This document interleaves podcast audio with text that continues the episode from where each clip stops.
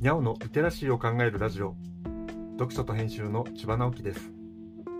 このチャンネルでは読書と IT 時代の読み書きそろばんを中心に様々な話をしています。今回のタイトルは水が豊富な札幌。地図も読み物だから。の第11回目です。明治時代の札幌の地図を読んでいると現在の中心部に相当する場所の至る所に川のようなものが描かれています。豊平川の河川敷の辺りはもちろん現在の中島公園の辺りや道庁やその裏側から北の方に川があります。実際には川というよりも全体に湿地的な感じなのかなとも思います。中島公園にある池も道庁赤レンガの前庭にある池も札幌がある場所は豊平川が山から流れ出てきた扇状地の下流の橋の辺りになるのです。ということは川が流れているというより伏流水が湧き出る場所ということになります。札幌の町は比較的平らに見えますが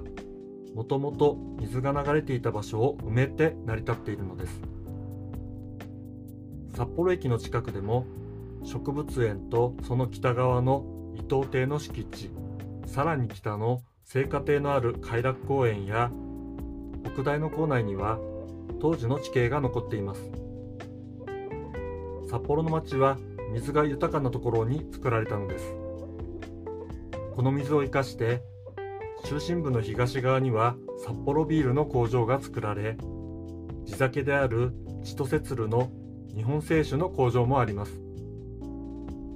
町が大きく発展した理由の一つはこの豊かな水にあると言えるでしょう。次回は一旦札幌の地図から離れて本棚で見つけた地図関連の本について話そうと思います。